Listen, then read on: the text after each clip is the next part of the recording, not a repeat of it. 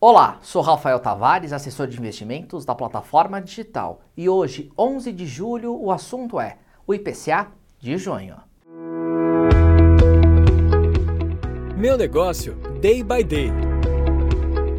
O Índice de Preços ao Consumidor Amplo, o IPCA, divulgado na última sexta-feira, mostrou avanço dos preços de 0,67% em junho, segundo o apurado pelo IBGE.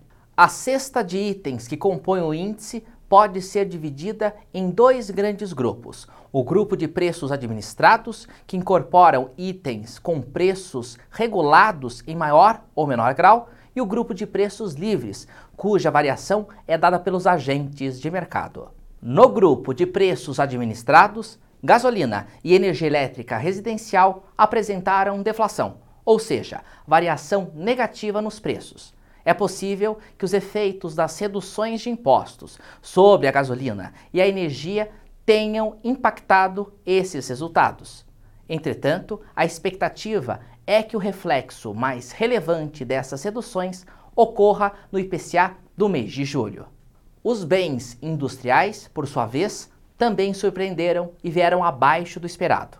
Além da deflação em etanol, que já era esperada, foi observada uma alta menor em diversos itens, como automóveis novos, mobiliários, eletrodomésticos e vestuário. Por fim, os serviços apresentaram resultado ligeiramente acima do esperado, refletindo a forte alta da alimentação fora do domicílio. Por outro lado, itens ligados ao turismo, como hospedagem e pacotes turísticos, serviços automobilísticos e serviços bancários, vieram mais baixos, atenuando a alta no grupo. Em resumo, o IPCA de junho mostrou que a inflação ainda segue alta e disseminada nossa expectativa é de alta de 7,1% para 2022 e de 4,8% para o próximo ano.